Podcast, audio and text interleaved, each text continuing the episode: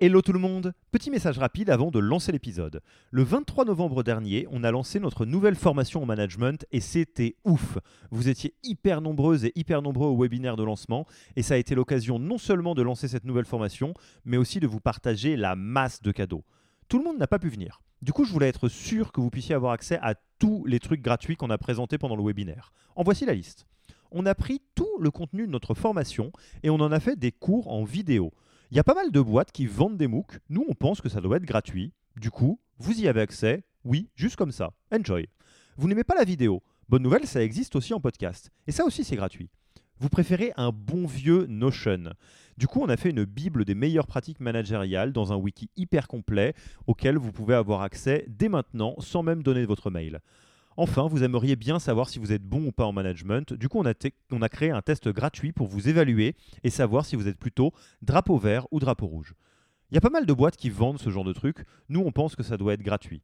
Et pour avoir accès à tous ces bonus, il vous suffit d'aller sur www.yaniro.co bonus, B-O-N-U-S, et on ne vous demandera même pas votre email promis. Sur ce, je vous laisse avec l'épisode du jour.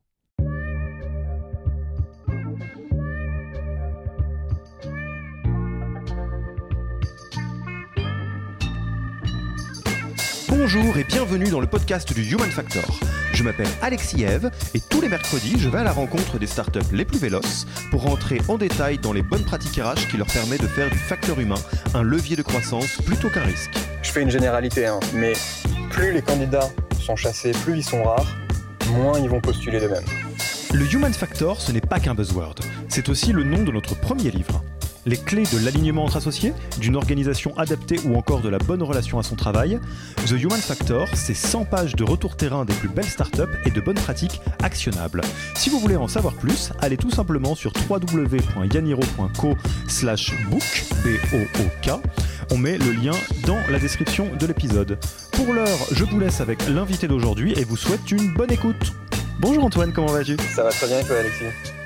Bah, ça va très bien, ça va très bien, ça va chaleureusement même on pourrait dire parce que euh, au moment où on enregistre, euh, je sais pas quand est-ce que sortira cet épisode, euh, mais on est un petit peu juste avant la grande la grande session chaleur en, Île-de-France et je crois dans la France tout entière. Donc ça va chaleureusement, mais ça nous empêche pas de d'être content, d'être de bonne humeur. Donc moi je suis très content Antoine que tu aies accepté notre invitation sur le podcast du Human Factor de Yaniro et je je suis très content qu'on aborde cet épisode. Donc bienvenue euh, Antoine. Merci beaucoup. Ouais, euh, grosse chaleur. Moi je suis dans une phone box pour ceux qui nous écoutent et euh, je sens que ça va être compliqué cette interview. Ouais, si, vous, le savez, si vous écoutez l'épisode régulièrement, euh, on n'enregistre pas la vidéo, mais on se voit. Donc, euh, si euh, soit Antoine, soit moi, on commence à suer à grosses gouttes, on manquera pas de vous le faire savoir. C'est qu'on sera, qu'on aura tout donné pour cette interview. Donc, si vous avez cliqué sur cet épisode, vous avez une petite idée de ce dont on va parler, et je suis sûr que ça vous enchante parce que c'est des sujets qui sont hyper importants hein, dans la dimension people en startup. Mais peut-être que vous ne connaissez pas Muso, ou si vous connaissez Muso, peut-être que vous connaissez pas Antoine. Donc, moi, j'aimerais bien te laisser euh, commencer par te présenter ainsi que Yes, ça marche. Eh ben écoute, euh, moi j'ai fondé Muso il y a un an et demi. Donc Muso c'est une marketplace de headhunter. Donc en fait ce qu'on fait c'est qu'on met en relation des employeurs et des chasseurs de tête. Alors c'est très simple. En fait quand un employeur met en ligne son annonce, nous on a un petit algorithme qui va scanner l'annonce et qui va nous dire qui sont les recruteurs les plus performants sur ce métier en particulier. Donc si par exemple tu cherches à recruter un data engineer à Lyon, nous, notre algo nous dit les plus forts pour recruter des data engineers à Lyon, c'est ces 10 euh, recruteurs-là.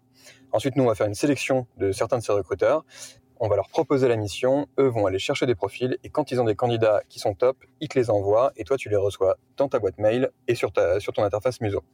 Et alors c'est un petit peu particulier parce qu'on a un business model euh, euh, un peu original dans le sens où c'est l'employeur qui fixe ses honoraires. C'est-à-dire que c'est 100% au succès, t'as pas de coût d'entrée et c'est l'employeur qui dit sur ce rôle-là, je vais payer 20% euh, d'honoraires, sur ce rôle-là, je vais payer 25% d'honoraires. Voilà. Et alors, vous, vous existez depuis combien de temps? Vous êtes combien? Vous avez levé? Vous avez pas levé? Qu'est-ce que tu fais, toi, là-dedans? Alors, moi, je suis CEO. Euh, j'ai monté la boîte avec Pierre-Louis, mon associé, euh, il y a un an et demi. on est aujourd'hui 18. Il y a six mois, on était 4.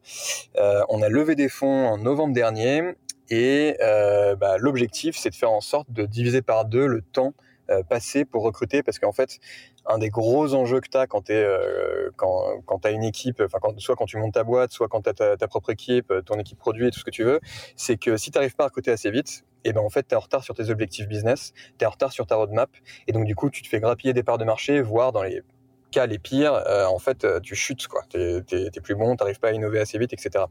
Et donc ça, c'est une problématique que rencontrent 100% euh, des boîtes qui, qui sont en croissance, c'est qu'elles n'arrivent pas à recruter assez vite. Et donc nous, notre mission, c'est de les aider à trouver les meilleurs candidats le plus rapidement possible. Et ça, on le fait grâce aujourd'hui à une communauté de 500 recruteurs indépendants et on a une cinquantaine de cabinets spécialisés avec lesquels on travaille. et notre but, c'est d'apporter à la fois de la visibilité euh, aux employeurs sur un marché qui est très très très opaque. Parce que tu vois aujourd'hui, si tu veux recruter, je reprends l'exemple de tout à l'heure, tu veux recruter un data engineer à Lyon, tu sais pas qui sont les meilleurs pour recruter un data engineer à Lyon. Et la deuxième chose qu'on apporte, c'est un côté data, c'est-à-dire que toutes les décisions qui sont prises sur la recommandation de recruteurs qu'on fait, c'est des décisions qui sont prises sur le tracking de la performance des recruteurs. Et donc en gros, on sait que euh, on sait qu'on connaît la vitesse des recruteurs parce que c'est un moment qui est, c'est, une maîtrise qui est super importante dans le marché du recrutement. Tu vois, quand on leur confie une mission, on va voir combien de temps ils mettent pour envoyer un premier profil et combien de temps ils mettent pour closer la mission, donc pour réussir à recruter. Ça, c'est la première métrique qu'on regarde. La deuxième métrique, c'est euh, une métrique de qualité. Et donc là, en fait, ce qu'on va regarder, c'est sur 10 CV qui, qui ont été envoyés par le recruteur, combien ont été acceptés par l'employeur super important aussi. Euh, dernière métrique, c'est très simple, mais c'est une métrique de succès. Et donc, on va voir sur 10 missions qu'on a confiées à un recruteur, combien est-ce qu'il a réussi à mener à bien. Et alors, comment dire, euh, là on est 100% dans le sujet du jour, hein, parce que au-delà du fait que toi tu y dédies euh, toutes, toutes tes journées, euh, que c'est l'aventure Muso, et que si ça a, on va dire, titillé les auditeurs et auditrices, vous irez voir hein, ce, que, ce que fait Muso et à quel point Muso peut travailler avec vous. Mais d'une manière générale, nous aujourd'hui on va profiter de la présence d'Antoine, expert parmi les experts sur ce sujet-là, pour aller tacler un sujet qui est ô combien important, qui est comment est-ce que on travaille avec des prestataires externes pour réussir ces recrutements? Alors là, c'est un sujet qui est extrêmement vaste parce que euh, au point de départ, pour poser un tout petit peu le cadre, euh, il y a euh, le, plan de recrutement, c'est ça le, le, sport national des, des boîtes en croissance. Hein, pour être en croissance, il faut recruter des gens talentueux. Et vu que tout le monde veut recruter des gens talentueux, bah, ça tend un petit peu l'élastique. Hein, on l'a vu un petit peu ces derniers mois que certains certains profils deviennent de plus en plus rares avec tout ce que ça implique. et on peut faire accompagner pour, euh, euh, recruter. Euh, mais une fois qu'on a dit ça, bah, c'est un, j'allais dire une discipline à part entière parce que comme euh, tu l'as dit, vous avez même créé Muso euh, sur euh, ces bases-là. qui je cherche Qu'est-ce qui, que c'est pas cher, trop cher? Qu'est-ce que c'est trop rapide? Enfin pardon, trop lent, pas trop lent? Qu'est-ce qui se fait Qu'est-ce qui se fait pas? Donc l'idée, au-delà de tout ce que vous avez mis en place chez Muso, c'est de revenir à la question initiale de comment est-ce qu'on réussit ces recrutements avec des prestataires externes, les top managers, les profils plus classiques, et d'essayer de quadriller tout ça de A à Z avec les meilleures pratiques et les pires pratiques. D'accord? On est parti là-dessus? Allez, c'est parti. C'est parti. Eh ben, allez.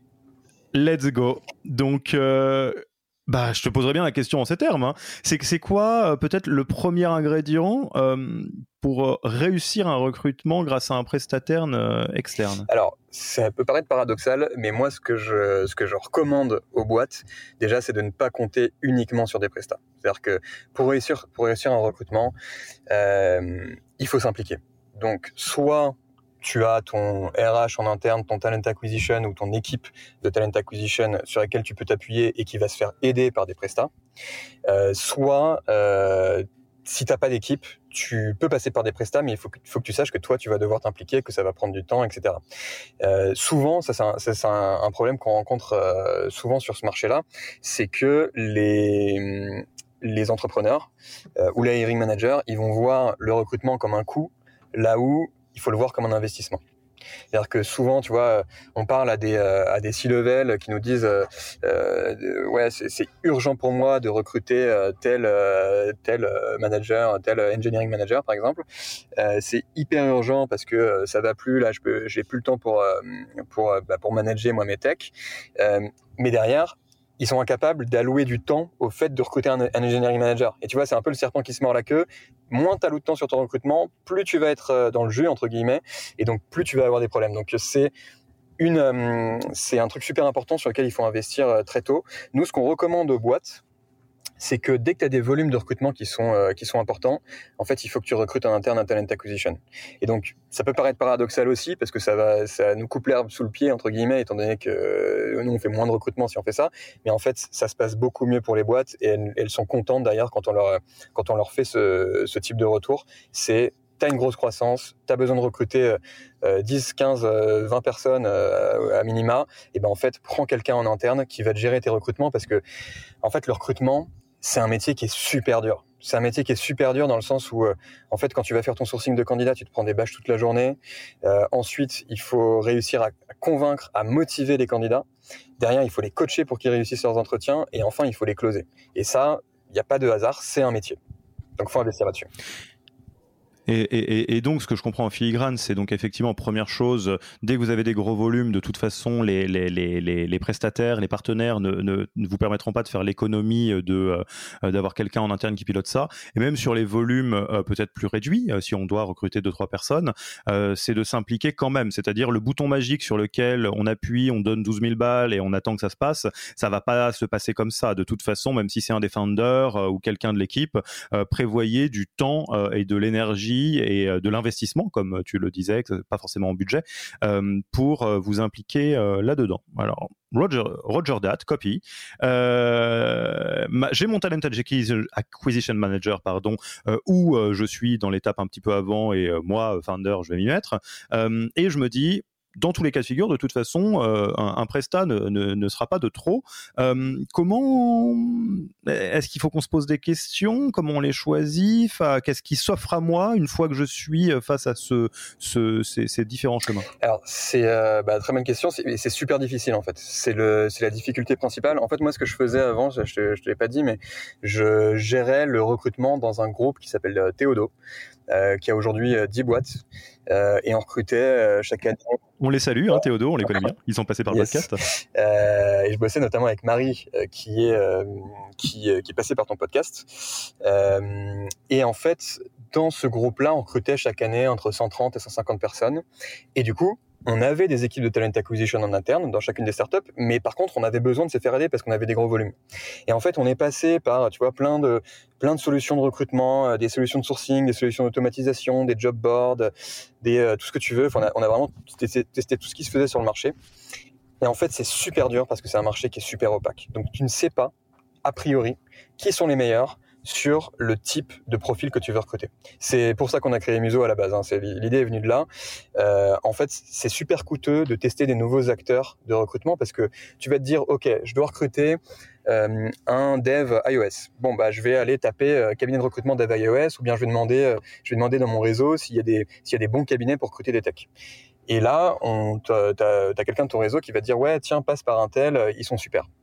Sauf que lui, au moment où il a recruté, ton contact qui t'a, qui t'a recommandé le cabinet, au moment où il a recruté, eh ben, il recrutait un dev PHP ou bien il recrutait un DevOps.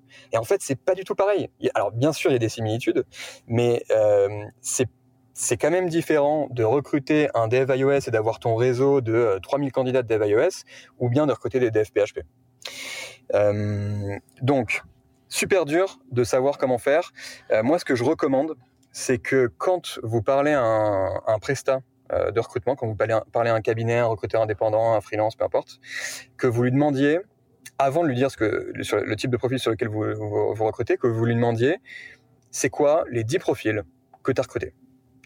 Euh, Parce qu'en fait, ça va vous donner une bonne idée du savoir-faire de la personne que vous avez en face. Et donc, du coup, ça va vous donner une bonne idée aussi de savoir s'il est pertinent ou pas. Et s'il n'y a pas le métier précisément sur lequel vous recrutez, c'est quand même un, mauvais signe. Ouais, donc euh, sur ça précisément, plutôt que de euh, euh, de dire, je sais pas moi par exemple, bon Antoine, toi qui es chasseur de tête indépendant, quelqu'un qui est vraiment très Ruby on Rail, etc. Tu sais faire, c'est mal poser la question parce que tu vas probablement dire ouais ouais non t'inquiète, j'ai l'habitude des techos, alors que bon effectivement c'est très très très vaste comme monde. Et à l'inverse, j'aurais mieux fait de te dire ah bien Antoine, c'est intéressant ce que tu fais, c'est quoi les les 10 profils que tu as le plus recruté en termes de, de verticale précise? Et là si tu me dis essentiellement des sales, je vais me dire, euh, bah, sans rancune, Antoine, mais je te, rappellerai, je te rappellerai au moment où on veut recruter des ouais, C'est exactement ça. C'est exactement ça parce que, en fait, les recruteurs, ils, ils disent pas non quoi. Quand ils ont du, business qui arrive, ils vont pas te dire non. Donc euh, donc tu vas leur dire ok recrute-moi mon sales alors que c'est un recruteur tech. Bon, il y en a certains qui vont dire non quand même, hein, parce qu'ils ont une éthique professionnelle, mais la plupart du temps, s'ils ont besoin d'offres, ils vont dire oui, oui, bien sûr, t'inquiète, je l'ai déjà fait. Ce qui est probablement vrai. Hein, ils ont probablement recruté euh, au cours des deux dernières années, ils ont probablement recruté des techs. Simplement, c'est pas euh, pas leur spike, c'est pas là où ils sont les meilleurs. Mais alors, Oh, ça, me, pose une question, en fait, qui était la question que j'aurais dû te poser avant. C'est euh, quand est-ce que euh, on, ça vaut la peine, entre guillemets, je suis sûr que tu arriveras à recréer une question avec la mienne, euh, quand est-ce que ça vaut la peine d'investir sur euh, avec un chasseur de tête ou en tout cas avec un, un, un prestat externe? Parce que et, plus généralement quand est-ce que ça vaut la peine d'investir? Parce que euh, tu pourrais me dire par exemple je vais donner un exemple qui est volontairement un petit peu trivial en ce moment on cherche un alternant ou une alternante chez Yaniro tu pourrais me dire bon Alexis c'est peut-être pas la peine d'aller essayer de chercher la pépite secrète sur ce truc là alors que c'est un profil sur lequel tu, vous devriez pouvoir vous en sortir en postant sur les bons job boards, etc.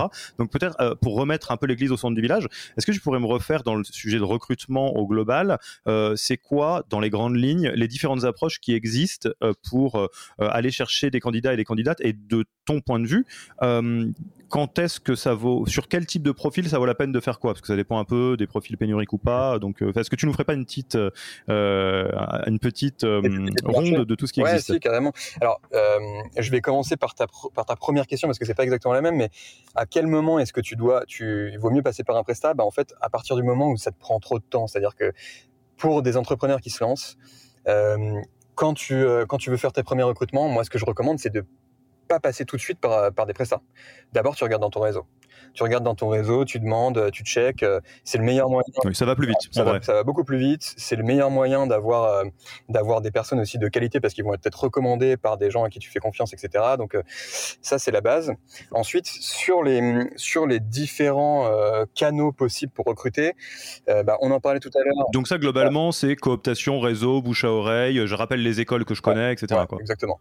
Exactement. Ça c'est la, solution 1, c'est gratuit et si ça va bien c'est rapide. c'est ça. C'est exactement ça. Et du coup, ensuite, euh, bah, soit tu as réussi à recruter et tant mieux, soit il te reste encore des recrutements à faire et là, tu as épuisé tout ton réseau et toutes ces logiques, euh, toutes ces logiques de réseau. Et donc, dans ce cas-là, tu peux te poser la question de savoir ce que tu vas faire ensuite. Et donc, pour savoir ce que tu vas faire ensuite, tu as différents choix. Soit tu recrutes quelqu'un en interne, donc tu te crées ta, propre équipe de talent acquisition, ton propre cab en interne. Euh, ça, euh, c'est cool parce que tu maîtrises bien, euh, tu, maîtrises parfaitement ton flux. Tu sais que tu sais que tu vas avoir une personne dédiée, etc. Et c'est cool parce que derrière, elle va aussi gérer les process en interne. Donc ça, c'est sympa. L'étape qui est au-dessus entre guillemets, où tu commences à débourser pour quelqu'un qui est externe, c'est quand tu postes des annonces en ligne. Ça coûte pas cher, ça coûte quelques centaines d'euros, euh, mais c'est pas adapté à tous les métiers. Euh, C'est-à-dire que quand tu postes des annonces en ligne, tu les, le, comment dire, tu reçois souvent euh, plus de 90% de candidatures qui sont pas pertinentes. Euh, sur cette logique-là, d'ailleurs, je vais, je vais, je vais revenir un peu, mais en gros, je fais une généralité, hein, mais plus les candidats sont chassés, plus ils sont rares, moins ils vont postuler d'eux-mêmes. Et donc du coup, ce qui va se passer, c'est que tu vas avoir sur ton annonce tous les candidats qui ne sont pas chassés. Donc si je caricature, c'est les gens qui sont pas bons entre guillemets, parce que ceux qui sont très bons, ils n'ont pas besoin d'aller postuler quelque part puisqu'ils sont déjà trop trop chassés. Quand ils vont avoir envie de chercher un job, ils auront juste à ouvrir leur euh, boîte de réception LinkedIn et ils vont voir 15 offres qui leur correspondent parfaitement ou pas. Hein. en, vrai, il y en aura 50 euh, qui, leur, qui leur correspondent euh, moyen et 15 qui leur correspondent parfaitement. Et du coup, en fait, ils auront déjà euh, juste les contacts des personnes et ils pourront postuler directement. Donc eux, ils vont pas aller faire des recherches pour aller postuler. Par contre, ceux qui sont pas contactés, comme justement ils cherchent des jobs, et eh ben en fait, ils vont aller postuler partout, y compris sur des sur des offres qui leur correspondent pas du tout. Donc le danger quand tu postes des annonces, enfin c'est pas pas vraiment un danger, mais c'est juste qu'il faut savoir que tu vas passer beaucoup de temps à trier des CV qui sont pas pertinents. Ensuite, je précise quand même parce que c'est important, je fais une grosse généralité. Il y a évidemment des super candidats de temps en temps qui tombent quand tu postes des annonces, mais c'est rare. Euh, voilà, donc ça c'est le ça c'est euh, la première étape. Ensuite, tu peux te dire je vais passer par euh, un job board spécialisé. Donc les job boards spécialisés en général, ça coûte plus cher. Euh, c'est-à-dire que tu as un coût d'entrée, ça coûte plusieurs milliers d'euros. Ça, dépend, ça dépend des job boards, mais ça coûte entre 2000 et 8 10 000 pour les plus chers, je crois. Euh, et ensuite, tu payes aussi un fee au succès. C'est-à-dire que tu payes 5000 euros pour pouvoir poster ton annonce sur le job board. Et ensuite, si tu recrutes quelqu'un, tu vas payer en plus 10-15%. Donc, c'est beaucoup plus cher, mais c'est plus précis. C'est là, tu n'as pas 90% des candidatures qui sont pas qualifiées, tu en as, euh, je sais pas, tu dois, avoir 20% euh, qui sont pas qualifiés, un, truc du genre, ça dépend, ça dépend du type de job. Euh, mais c'est pas la solution la plus, euh, facile, entre guillemets, pour recruter. Ensuite, tu peux passer au niveau au-dessus, entre guillemets, en termes, en termes d'investissement financier, et là, c'est quand tu passes par de la chasse de tête. Donc, quand tu passes par de la chasse de tête, tu vas avoir une chasse qui va être sur mesure, euh, et donc, du coup, ça coûte plus cher. Ça coûte plus cher. Ça dépend des jobs, encore une fois. C'est en, France, les prix, c'est entre 15 et 25 Il y a parfois des 15 et 25% du salaire annuel brut global de la première année de la personne qui est recrutée, donc en gros du package. Euh, et ça peut monter jusqu'à 30, euh, notamment quand tu te rapproches des positions de C-level ou de head-off. Voilà. Et après, tu as des formules différentes. Soit tu, soit tu payes un retainer, soit tu payes pas euh, un, un retainer.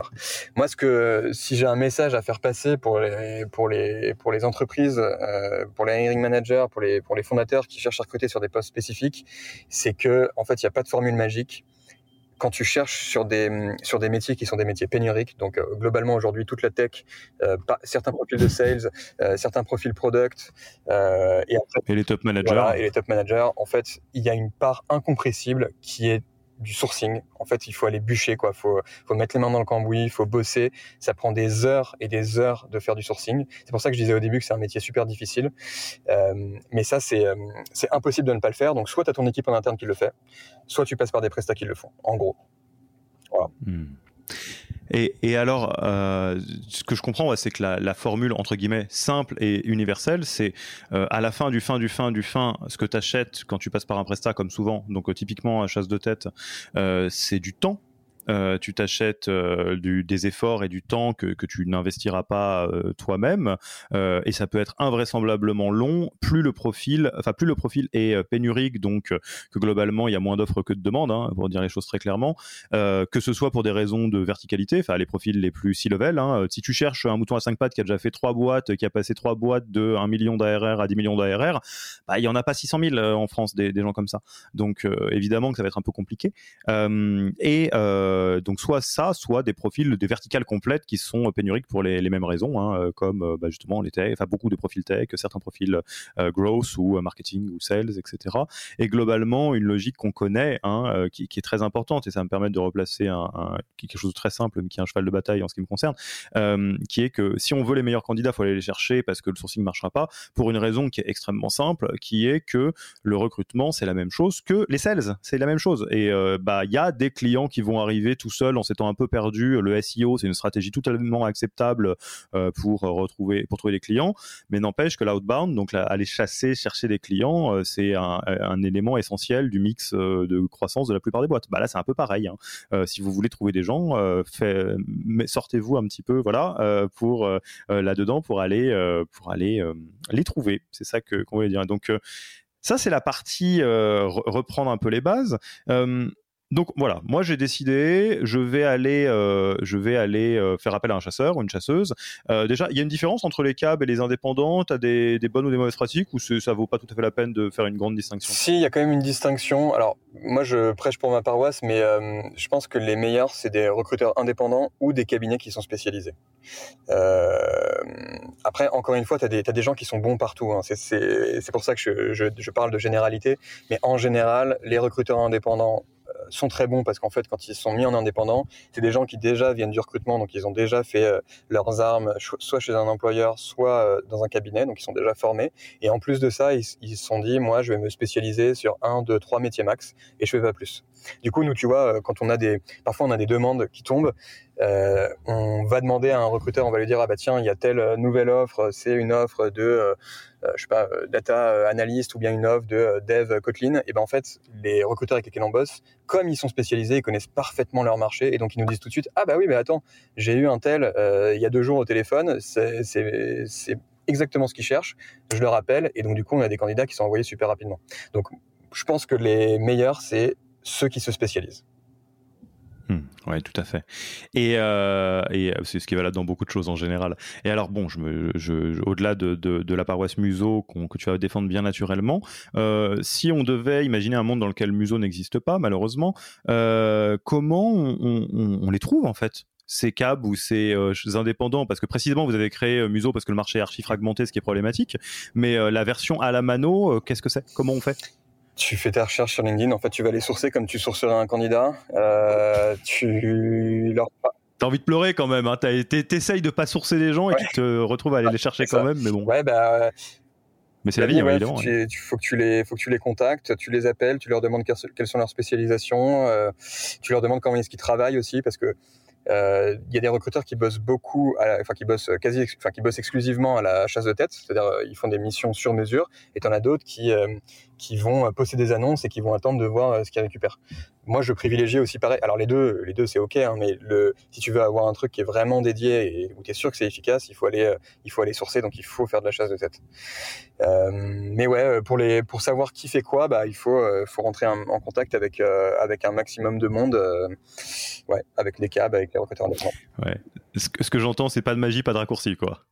Do the boring work, comme on dit. euh, ok, donc là, j'ai identifié euh, quelques euh, chasseurs, chasseuses, cab. Ok. C'est quoi les red flags?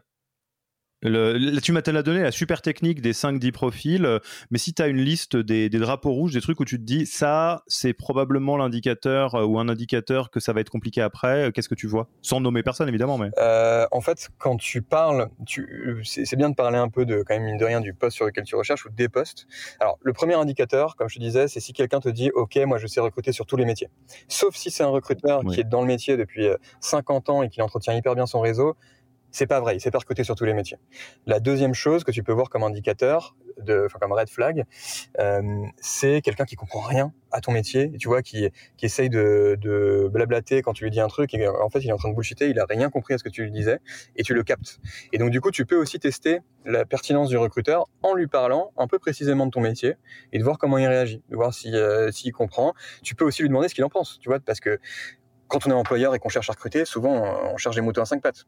Donc en fait, euh, demander l'avis au recruteur sur est-ce que tu penses que c'est faisable, est-ce que tu penses que tu vas me trouver le profil, euh, qu'est-ce que tu penses de mon offre, qu'est-ce que tu penses de ma job desk, ça aussi c'est un bon indicateur pour savoir si la personne qui est en face, en fait, elle a, euh, bah, elle a bossé son dossier et qu'elle sait euh, qu'elle sait que en ce moment les data engineers à Paris qui ont entre 4 ans et 8 ans d'XP, bah, en fait ils, sont payés tant, tu vois par exemple. Donc il va pouvoir te dire tout de suite, en fait ta fourchette salariale là, c'est pas bon tu es, vraiment dans le bas du panier, tu vas avoir beaucoup de mal à recruter. Euh, voilà. Ou euh, tu vois, je prends un autre exemple. Si tu as, si une boîte qui te dit, ok, bah, moi je veux recruter des DevOps et que je veux des DevOps qu'on fait polytechnique, et qu'en fait tu dis ça à un recruteur, si le recruteur te dit pas tout de suite, écoute, des DevOps qu'on fait polytechnique, il doit y en avoir euh, 5 en France, euh, bah, en fait, c'est que c'est pas le bon recruteur. Ah ouais, ça me fait penser euh, aux fameuses annonces qu'on voit des fois du genre euh, euh, 10 ans d'expérience en Solidity, les trucs de Web 3, tu vois, qui existent depuis moins que ça, quoi, où tu dis bon, bah non, malheureusement, c'est pas possible, quoi. Et, est-ce qu'il y a des, red flags ou, plutôt des euh, pas des red flags, mais des pratiques qui sont un peu datées ou pas les meilleures, qui sont liées au fait que, et on va pas s'en cacher, euh, les, les chasseurs de tête sont des vendeurs. Enfin, ils sont là pour la prime, pas que, mais ils sont là pour la prime aussi. Est-ce qu'il y a des, des mauvaises pratiques commerciales Et je vais même rétro-pédaler sur ma question. Euh, pour les personnes qui n'ont jamais euh, eu l'occasion de travailler avec un chasseur et une chasseuse de tête, c'est quoi les différentes modalités qui existent? Tu en as rapidement parlé, mais on peut les remettre dans l'ordre. Et selon toi, vu de ta fenêtre, celles qui sont moins acceptables que d'autres ou euh, qui sont plus faire que ouais. d'autres? En fait, tu as le truc où tu prends pas de risque en tant qu'employeur, c'est que tu payes 100% au succès. Donc, tu prends pas de risque, mais c'est un peu plus cher par contre. Parce que soit on te trouve la perle rare et donc dans ce cas-là tu payes, soit on te la trouve pas et donc dans ce cas-là t'as rien payé euh, et basta quoi. Au moins il y a un alignement des intérêts. Ça. Ensuite, tu as une, un autre type de, de, business model où en fait tu payes au succès, mais tu payes aussi un retainer, donc tu payes un acompte. Euh, je suis assez partagé euh, là-dessus. Nous on le fait pas avec Muso. Euh, on le fait pas parce que moi, à chaque fois que j'ai eu, euh, j'ai eu à le faire en tant qu'employeur, à chaque fois que j'ai eu à payer un retainer, euh, en fait, euh, j'ai perdu de l'argent parce qu'en fait, le cap derrière n'a pas trouvé les bons profils. Par contre, évidemment que parfois ça marche. C'est voilà, c'est euh, moi mon avis là-dessus est négatif, mais je sais qu'il y a des câbles qui font super bien leur métier, etc. J'aurais tendance à dire à quelqu'un qui euh, qui euh, qui cherche, qui, qui se lance dans le recrutement et qui a, qui connaît pas encore le cab, j'aurais tendance à lui dire refuse les retainers. Alors là, tous les tous les cabinets vont me détester, euh, mais euh, mais mais ouais. En fait, le, le truc c'est que quand quand le marché est drive J'interromps l'épisode une petite seconde pour vous rappeler que si vous voulez avoir accès à tous les bonus gratuits qui accompagnent notre nouvelle formation management, il vous suffit d'aller sur www.yaniro.co slash bonus. B-O-N-U-S. Sur ce lien, vous trouverez gratuitement toute notre formation en version vidéo MOOC, en version podcast et la boîte à outils du management Notion qui était jusqu'alors réservée aux managers conformés dans la version payante de notre formation. Oui, on n'aime pas trop vendre des secrets. On préfère vous les offrir et parier que vous bosserez avec nous si vous avez envie de les implémenter plus vite. Sur ce, retour à l'épisode. Arrivé par les candidats euh, et qu'il n'y a pas assez de recruteurs comme c'est le cas maintenant, en fait, les cabinets ils vont avoir tendance à faire euh, à, faire passer des, conditions commerciales qui sont pas des conditions commerciales habituelles, et donc notamment à faire payer des acomptes euh, tout le temps. C'est un choix. Encore une fois, il y, y a des cabinets qui sont des super cabinets et qui le font et qui ont raison de le faire parce que ça leur permet de faire des tri entre les clients qui sont capables d'investir et ceux qui ne sont pas capables, ceux qui sont moins sérieux, quoi. Après, il y a des dérives. Donc, il y a des cabinets qui qui font payer automatiquement des acomptes et qui derrière font un semblant de chasse derrière et qui du coup t'envoient quasiment aucun profil. Oui, bon après, ce qui est un mauvais calcul sur le long terme pour la réputation, j'imagine bien. Mais et, et le, le, retainer, juste pour être clair, c'est euh, une partie. Enfin, ça ne s'ajoute pas à la somme. C'est un, un compte. C'est un compte. C'est en général okay. 30% okay. de la somme euh, globale. Donc tu te mets d'accord euh, avec le cabinet. Ensuite, il y a une autre pratique dont j'ai pas parlé, c'est l'exclusivité. Donc la notion d'exclusivité, elle est intéressante quand tu cherches à recruter les profils dont tu parlais tout à l'heure. Le CMO qui a bossé dans du retail pendant 10 ans et qui a une expérience aux US de au moins 5 ans. Bah ça, pareil à Paris, il y en a pas des tonnes, donc ça sert à rien de mettre euh, 5 cabs sur ton, sur ton besoin. En fait, là, tu peux prendre un cabinet, un chasseur indépendant euh, et le mettre en exclusivité, lui accorder l'exclusivité. Et donc, du coup, lui, il va prioriser ton offre parce que euh, tu lui as dit, tu es en exclu euh, et du coup, il va sentir en confiance pour, pour aller chasser. Pareil, c'est plus cher, c'est moins cher, c'est pareil, c'est juste une condition non, particulière? C'est pareil. Ok. Et, euh, et, en termes de pourcentage, tu disais, de mémoire, c'est entre 15 et 30, ouais, c'est ça, ça En fait, tout dépend des profils. Là, aujourd'hui, sur la tech, on est clairement à 25% dans la très grande majorité des cas. Euh, plus ton profil est junior, en général, moins il coûte cher. Donc, euh, plus tu te rapproches des 20%, voire 15%. Euh, plus ton métier est pénurique, plus il coûte cher. Et est-ce qu'on peut faire le raccourci de dire en dessous de 15 c'est très étonnant et au-dessus de 30 on tire sur la corde? Ouais, ah ouais, ouais, complètement. Bah, en, en dessous de 15, euh, moi je crois que j'ai jamais vu ça. Euh, en fait, si tu as un cab qui est OK de prendre des missions en dessous de 15%, il y a de très fortes chances que ce soit un cab qui n'a pas assez de missions. Et donc s'il n'a pas assez de missions, il y a de très fortes chances que ce soit pas un bon cab. Voilà. Euh, alors j'ai une question, c'est une question qui est naïve, hein, mais c'est mon rôle de jouer le naïf dans dans ce podcast euh, et qui va sûrement faire grincer énormément de dents. Euh, je me mets du côté consommateur. Euh, moi, je, trouve toujours ça un peu étonnant. Euh, les modèles de pricing se font comme ils se font, et en vrai, ils se font euh, en fonction de la pénurie, de la douleur. Enfin, c'est des métiers qui sont très difficiles. Hein, tu as tout à fait raison. pour autant, je regarde d'un œil amusé et je dois le dire avec assez euh, de, satisfaction, par exemple, les métiers de la, de la, comment ça s'appelle euh, Oh là là, des agences, de l'agence immobilière qui se réinvente avec des entreprises comme Haussmann qui font euh, des tarifs fixes qui dépendent, qui peuvent évoluer en fonction de la, taille du bien, mais ou en gros qui ne sont pas sur une base pourcentage. Euh, comment tu vois ça côté euh, chasse de tête? C'est quelque chose qui commence à poindre? C'est quelque chose auquel tu crois pas? Alors tu es un tout petit peu jugé parti, j'imagine, mais mais également vu que tu as une startup là-dedans, tu te dois d'avoir un esprit pro, prospective un peu un peu impartial là-dessus. Donc est-ce que c'est une habitude qui va être voué à disparaître, le côté pourcentage versus un package, ou est-ce que ça va rester pour une raison que tu vas m'apprendre dans deux minutes? Euh, Non, écoute, je pense que, que ça va se développer un peu. Après, nous, on n'a pas vu de boom là-dessus, c'est-à-dire qu'il y a certains clients qui nous l'ont demandé, mais qui restent quand même très minoritaires. Euh, en général, c'est euh, des clients qui recrutent sur des gros postes et qui disent, en fait, Là, 25% sur un salaire à 150 000 euros, 200 000 euros, c'est beaucoup, beaucoup trop cher. Du coup, on fait un forfait, je paye tant et, et on se met d'accord et, c'est comme ça, quoi. Sur, ça, ah, D'ailleurs, ça me fait penser, je t'interromps juste là, c'est une pratique de négocier ou, pas, ou ça se fait pas De négocier quoi? Les honoraires? Tu, je te dis, euh, j'ai un profil à 200K euh, à recruter, tu me dis, boum, 25%, est-ce que je peux te dire, est-ce que tu me le ferais pas à 20% parce qu'on est déjà sur un gros profil ou ça se fait pas du tout? Si, si, bien sûr, bien sûr, ça se fait.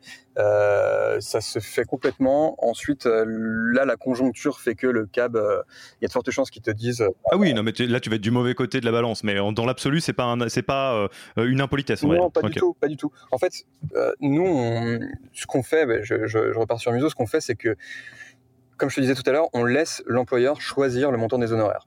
Pourquoi est-ce qu'on fait ça? Nous, on a juste un rôle de recommandation là-dedans, c'est-à-dire que s'il met son rôle de CMO euh, à 20%, on va lui dire, bah écoute, là, tu es en dessous du marché. S'il met son rôle euh, de, euh, sales junior à 25%, on va lui dire, écoute, là, tu le, tu le payes un peu trop cher. mais in fine, c'est le client qui fait ce qu'il veut. Pourquoi? Parce que en fait, si tu négocies avec ton avec ton cabinet et que tu lui dis bon, je voudrais passer de 25 à 20, le cabinet, potentiellement, il va dire OK, pas de problème. Mais en fait, ce qui va se passer derrière, c'est que le consultant qui va travailler sur ta mission qui est à 20%, en fait, il va la déprioriser par rapport à toutes ces autres missions qui sont à 25%. Donc en gros, toi, tu auras négocié. on va y venir tu vois, tu auras négocié un truc euh, où tu te seras dit cool, je vais payer moins cher. Mais en fait, ce qui va se passer, c'est que oui, tu vas payer moins cher, mais tu vas mettre beaucoup plus de temps à recruter. Hmm. Oui, tout à fait. Donc là, c'est vous êtes un peu les Stéphane Plaza qui disent tu veux mettre ta maison euh, en vente à 500 000 balles? Il n'y a pas de souci, hein, mais là, regarde, il n'y a pas de visite, sans déconner, parce que je t'ai dit que c'était à 400K, euh, donc après, tu fais ce que tu veux. Ok, hyper, hyper intéressant. Euh, donc, j'ai trouvé euh, mon, chasseur, ma chasseuse. Je suis super content. J'ai hâte. Euh, on a bien tout briefé. Euh, comment comment on manage son cabinet de, recrutement, son chasseur, sa, chasseuse? Tu l'as dit toi-même. et c'est comme ça. la plupart de, des chasseurs, des chasseuses à un instant T ont plusieurs offres en cours. Hein. donc comment j'essaye de passer prio par rapport aux autres ou au contraire si je sais que je suis low low tier dans la liste des 15 offres en cours, comment je je l'assume et je commence pas à me frustrer. Enfin, en gros, comment je développe une bonne relation euh, pour que ça se passe bien et que euh, bah, ça amène le résultat aussi bien que possible. Quoi. Ouais, bah écoute, euh, la, réponse est dans, est dans ta question. En fait, c'est exactement ça. Il faut développer une bonne relation parce que je disais juste avant que le cabinet il va déprioriser ton offre si elle est moins élevée que les autres. C'est vrai, mais j'ai un peu menti aussi parce que en fait, c'est pas le seul critère qui rentre en compte. C'est-à-dire que c'est pas uniquement des critères financiers qui vont intéresser le recruteur au moment où il va choisir pour qui il va bosser. La, la première chose qu'il faut savoir, c'est qu'un recruteur, il travaille en moyenne sur 15 offres en simultané. Et donc, en gros, ce qu'il va essayer de faire déjà, c'est qu'il va essayer de clusteriser ses offres. Et donc, il va se dire, OK, euh, là, moi, je, vais, je, je, suis recruteur tech. Et ben, dans mon portefeuille, j'ai euh, 10 offres de DevOps, j'ai 4 offres de data engineer. Et donc, si toi, tu arrives avec ton offre de dev Vue.js, et ben, en fait, tu vas être le, la 15e roue du carrosse. Et donc, du coup, il va complètement te déprioriser. Donc ça, c'est première chose à savoir. C'est important justement, comme je disais tout à l'heure, de, de, passer par les bons recruteurs qui sont spécialisés sur ton métier, parce que sinon, derrière, euh, ils, ils bossent pas pour toi. Quoi. Ensuite, tout euh, ton enjeu en tant qu'employeur, c'est de faire en sorte que le recruteur, il fasse passer ton offre devant les 14 autres sur lesquels il est en train de bosser. Alors comment est-ce que tu fais ça? Les critères financiers, on en a déjà parlé. Euh, ouais, tu le payes au prix. Tu le, payes, tu le, payes, au prix, exactement. Tu le payes au prix. C'est une condition sine qua non pour qu'il commence à bosser, mais c'est pas, c'est vraiment pas le seul truc, euh, le, enfin le truc le plus important. La chose la plus importante, c'est ce que tu disais, c'est de construire une bonne relation avec le recruteur. Alors comment ça se fait? Il y a plusieurs critères. Il y en a trois. Le premier, c'est la réactivité. En fait, le recruteur, quand il va commencer à travailler pour toi et qu'il va t'envoyer des profils, d'une certaine manière, en fait, il va tester votre relation. Et donc, si tu lui réponds en une semaine, en fait, tu vas passer derrière son autre client qui lui répond en 24 heures.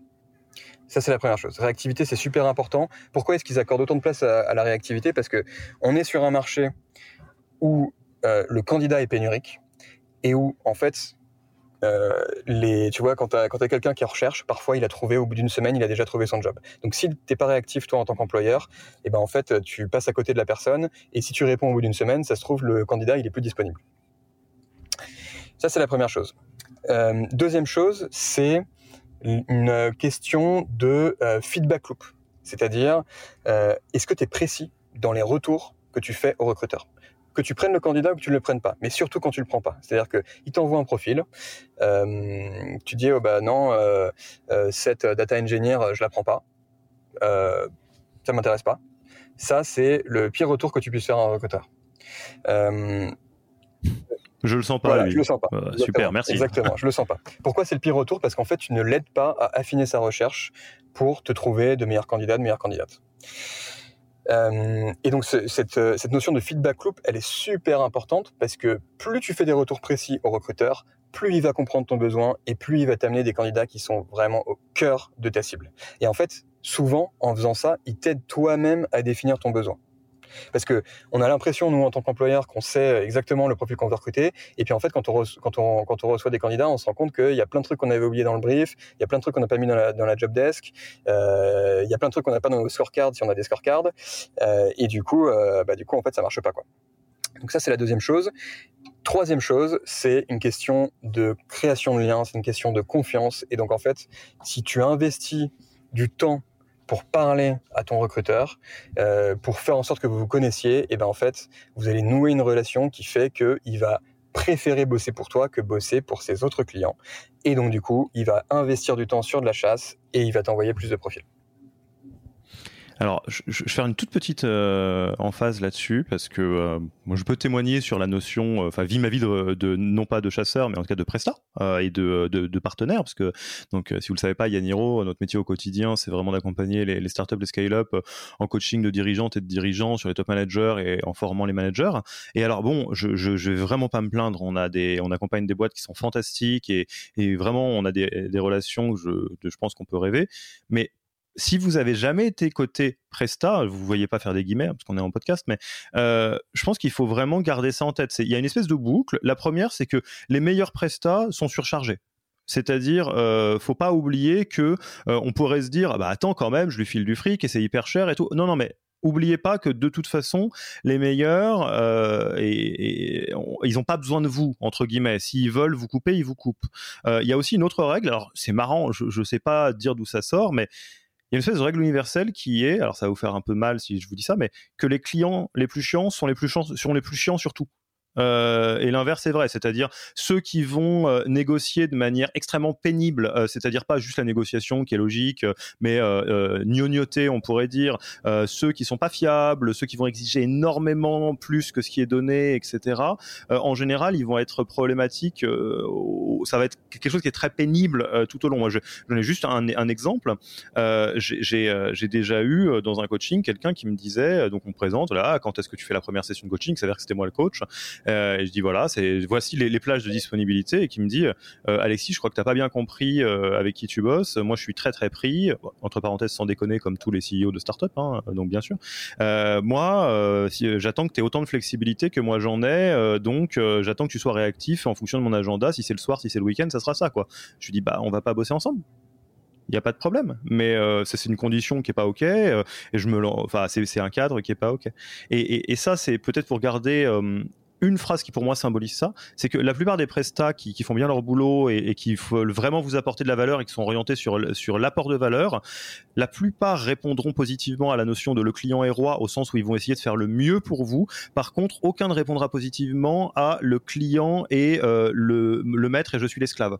Euh, ils achetez, vous achetez pas le droit de mal les traiter et euh, effectivement, un, ils vont vous déprioriser parce qu'ils préféreront bosser avec d'autres clients. Deux, dans le cas des chasseurs de tête, eux, ils bossent des deux côtés, donc ils peuvent pas se permettre d'envoyer des candidats ou des candidates chez quelqu'un qui va mal les traiter. Quoi. Ouais, c'est exactement ça. Pour tout te dire, nous, ça nous est arrivé de, de ne plus bosser avec des clients qui, euh, qui se trouvent dans, le, dans la situation dont on parlait tout à l'heure, de clients qui répondent pas euh, au bout d'une semaine à une candidature, parce que c'est ce que tu disais, en fait, le recruteur, non seulement bon, il est frustré parce qu'il n'a pas de retour, mais de l'autre côté, ce qu'il faut voir aussi, c'est que ça détruit la marque employeur.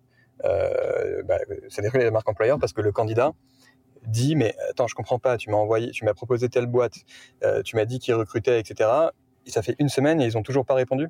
Et donc du coup ça décrédibilise la boîte et ça décrédibilise le recruteur Yes.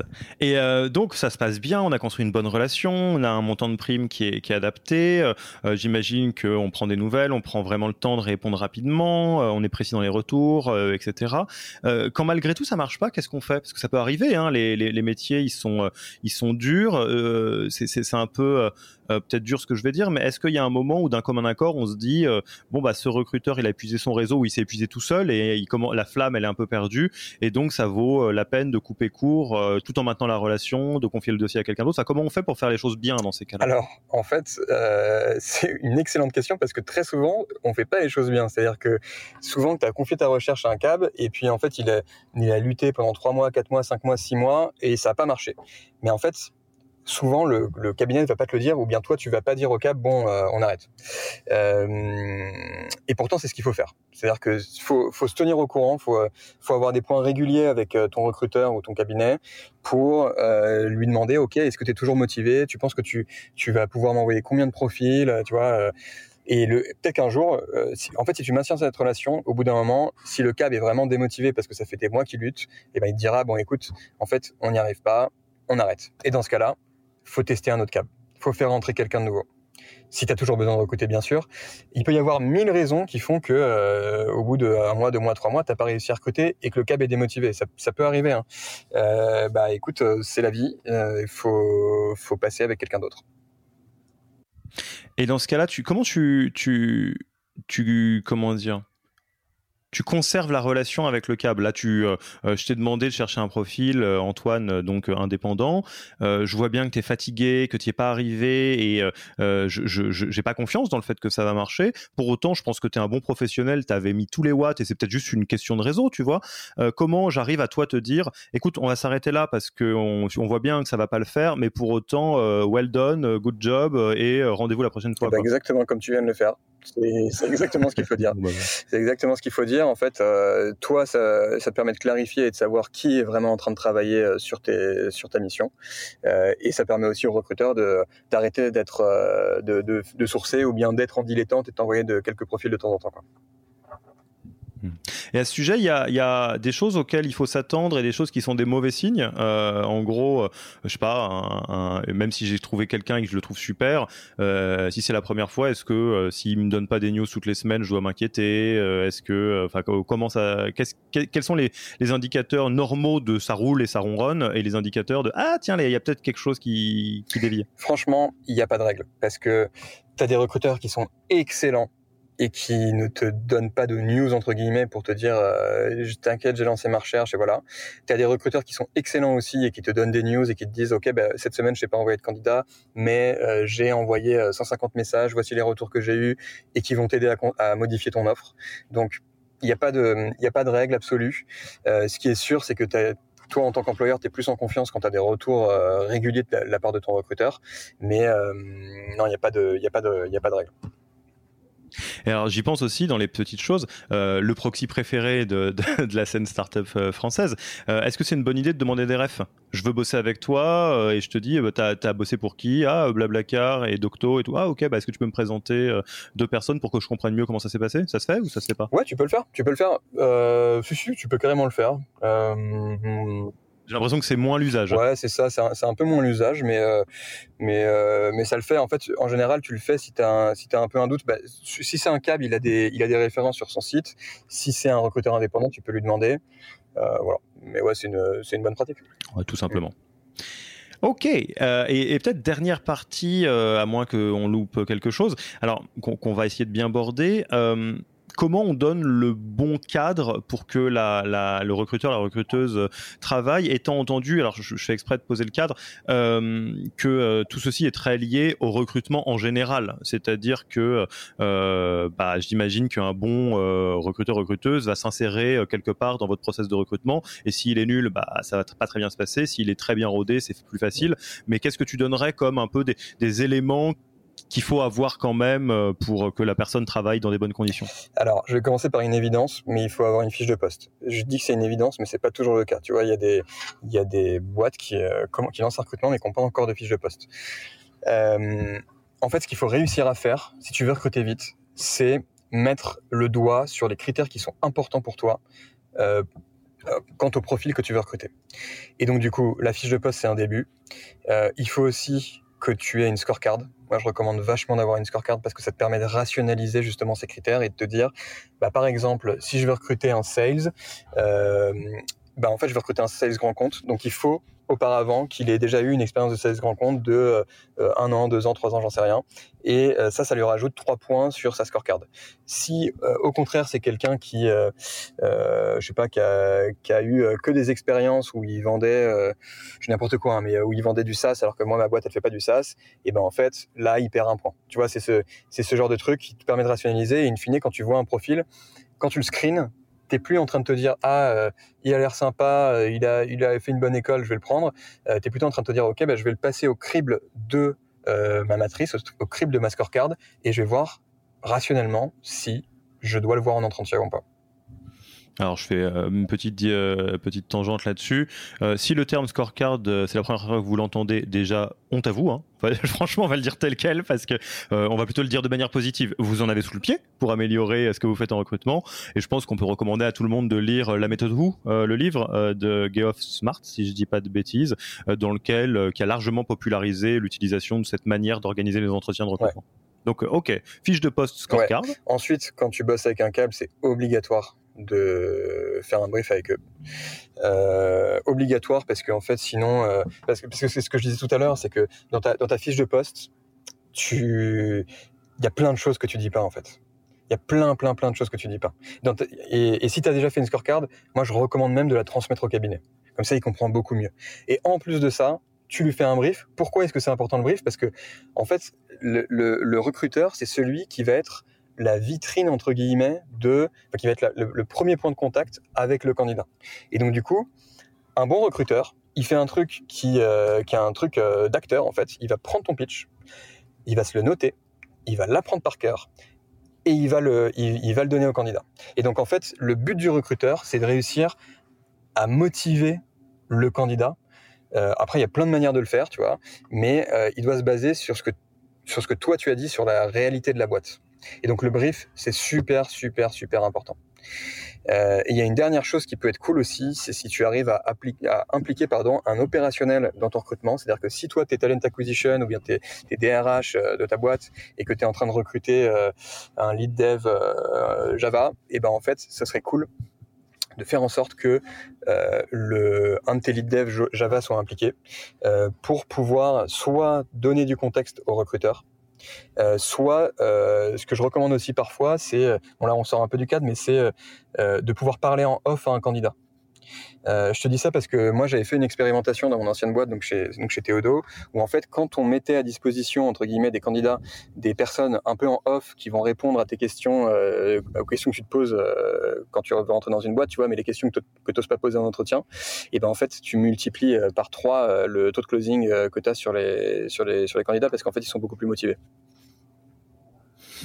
Ok, bah top. J'ai l'impression qu'on a fait un, super bon tour. Euh, un grand merci Antoine. Est-ce que tu as, avant qu'on passe aux questions de fin d'interview, tu un mot de la fin, quelque chose qu'on aurait oublié, une conclusion à partager à, celles, ceux qui nous écoutent, que ce soit des, vétérans de l'utilisation de, de de, recrutement ou des personnes qui n'ont jamais encore euh, passé le pas? Bah, Pour moi, le plus important, encore une fois, j'en ai parlé tout à l'heure, c'est la création de confiance. Je te dis ça parce que nous, on check les, tu vois, le, le, les, closings qu'on fait. Et en fait, on fait des petites enquêtes, entre guillemets, sur, sur, euh, sur les qu'on fait. Et en fait, dans 95% des cas, quand ça marche, c'est parce que le recruteur et la personne côté employeur se sont parlé au minimum deux fois. Au minimum du minimum. Et donc, il y a cette relation de confiance qui a été créée. Après, euh, encore une fois, il y a parfois des ovnis où en fait euh, les recruteurs et l'employeur ils se parlent pas du tout, ils arrivent à recruter. Ça arrive, mais dans la grande majorité des cas, euh, il faut se parler parce qu'en fait, euh, euh, c'est un, peu impensif dans le recrutement, mais on, travaille sur de l'humain. Euh, tu as un employeur avec sa culture, sa hiring manager, son équipe de talent acquisition, ses fondateurs, etc., qui ont tous des personnalités différentes. Tu as des, cabinets qui ont tous des spécialisations différentes, des consultants qui sont complètement différents au sein d'un même cabinet. Et bien sûr, tu as les candidats qui eux aussi sont des personnalités en soi. Et donc, il faut que tout ce petit monde se comprenne. Et, et c'est super dur, il n'y a pas plus complexe. Il n'y a pas plus complexe. Donc, le seul moyen de faire en sorte de, faire réduire cette complexité, c'est de, travailler sur la communication et de créer de la confiance entre employeurs et recruteurs. Top, bah, moi j'adore ce mot de la fin et ça me permet de. Je vous donne un, euh, une petite, un petit pense-bête qui, franchement, c'est une manière de voir les choses qui, qui, change, qui change beaucoup la donne quand on l'intègre. Et ça fait le lien avec euh, la discussion qu'on a eue avec Adrien de, de Mozza, euh, du collectif Mozza. en fait, si vous jouez le jeu de considérer vos prestats et de travailler avec vos prestats quasiment de la même manière que vous travaillez avec des gens de l'interne, la relation va être métamorphosée. Parce que si vous mettez la même énergie en onboarding, en temps passé, euh, peut-être potentiellement one-to-one, euh, c'est tellement rare que côté prestat, ça va être vu euh, souvent comme quelque chose d'incroyablement bénéfique et ça va créer une excellente relation et, et c'est une manière assez simple finalement de faire la différence, de créer une belle relation de confiance et on l'a bien vu à la fin du fin d'être enfin le meilleur client, le meilleur hein, en général, donc c'est un peu dans votre main. Complètement, ouais, complètement. Et euh, tu vois, je, nous on bosse, parce que souvent on a l'impression que euh, oui, euh, quand tu as une belle marque employeur, ça suffit pour recruter et que c'est comme ça que tu recrutes vite. Ben c'est pas vrai. En fait, nous on bosse avec des super boîtes. Tu vois, on bosse avec Payfit, avec un Conto, on bosse aussi avec des grands comptes, on bosse aussi avec des avec des PME, tu vois, comme Xerfi par exemple. Et ben en fait, à chaque fois qu'il y a eu cet investissement sur je vais créer une relation de confiance, et ben en fait on a recruté en moins de deux semaines. Donc ça peut aller très très très vite. Ok, amen à ça. Le message est passé. Euh, écoute Antoine, on va passer tranquillement à la fin de l'interview. Déjà, si on a envie de contacter Muso euh, pour, euh, bah, pour passer par vos services ou te contacter toi pour continuer à discuter, euh, c'est quoi les, les, où est-ce qu'on redirige les gens? Alors moi je passe ma vie sur LinkedIn, donc vous pouvez me contacter sur LinkedIn quand vous voulez. Je peux vous laisser mon adresse mail ici aussi, c'est antoineg@muso.io. et d'ailleurs si vous voulez juste parler recrutement, moi c'est une passion donc donc n'hésitez pas. et ouais sinon sinon vous pouvez aller directement sur le site de Muso et demander une démo. Allez, c'est parti. Euh, ensuite, tu connais les traditions. Est-ce qu'il y a un livre, podcast, un blog que tu recommanderais aux auditeurs et auditrices? Ouais, alors euh, c'est euh, pas directement du recrutement, mais c'est un livre qui s'appelle Learning to Scale, qui a été écrit par Régis Medina et qui est en fait c'est un sensei lean et c'est un livre super intéressant pour bah, toutes les boîtes qui ont envie de passer à l'échelle comme euh, Théodo, qui est un grand, euh, grand copain du Lean. Euh, si le terme vous est étranger, je vous invite à, écouter l'excellent épisode qu'on a fait avec notre ami de JV Web, qui travaille aussi avec Régis, c'est qui a Régis pour Sensei. comme ça, vous pourrez rentrer un petit peu dans le sujet. Et sur le recrutement, côté... je, précise, excusez-moi Alexis, sur le recrutement, en fait, le Lean s'applique complètement au recrutement. Et bah, Conto fait du Lean dans le recrutement, Théodo fait bien évidemment du Lean dans le recrutement. Il y a d'autres boîtes qui le font. Et il n'y a pas de secret quand tu quand appliques le recrutement, ça marche. Yes. Euh, ensuite, euh, côté outils RH ou pas, c'est quoi ton outil préféré? Euh, Alors du coup, moi je suis un peu, comment dire, je suis un peu un vieux de la vieille, je suis un peu un boomer. tu vois, je sais même pas comment est-ce que tu fais pour repartager un post sur Instagram, donc j'ai pas d'outils en particulier. Moi, je, je crois au, je crois beaucoup au travail manuel, donc non, j'ai pas de, j'ai pas d'outils en particulier. Il y a plein de choses qui sont, qui sont top, enfin qui sont top, mais ouais, j'en ai pas une en particulier que je recommande. ok, je, je, je, ne suis pas un boomer hein, et j'aime les outils, euh, mais bon, en tout cas, ça me fait rire. Et enfin, notre tradition préférée, hein, la tradition de passage, sinon de flambeau, de micro. Euh, si tu es à ma place, tu invites qui? Eh ben moi, j'inviterais bien euh, Roman Ferrero, qui est Head of People chez BAM et qui fait un travail exceptionnel.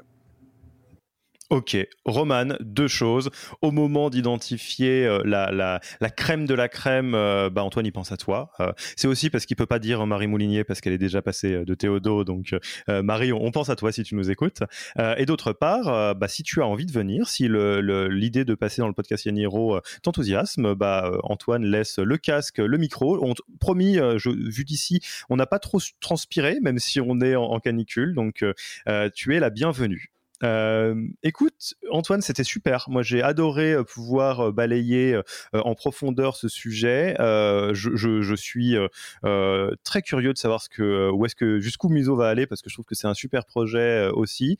et bah moi, il me reste plus qu'à te dire à la prochaine et à te remercier pour ton temps. Ça marche. Bah, merci beaucoup, Alexis. À la prochaine. Merci d'avoir écouté cet épisode. S'il vous a plu et que vous ne voulez rater aucun nouvel épisode, abonnez-vous à la newsletter en allant sur le site www.yaniro.co. Et à mercredi prochain pour le prochain épisode.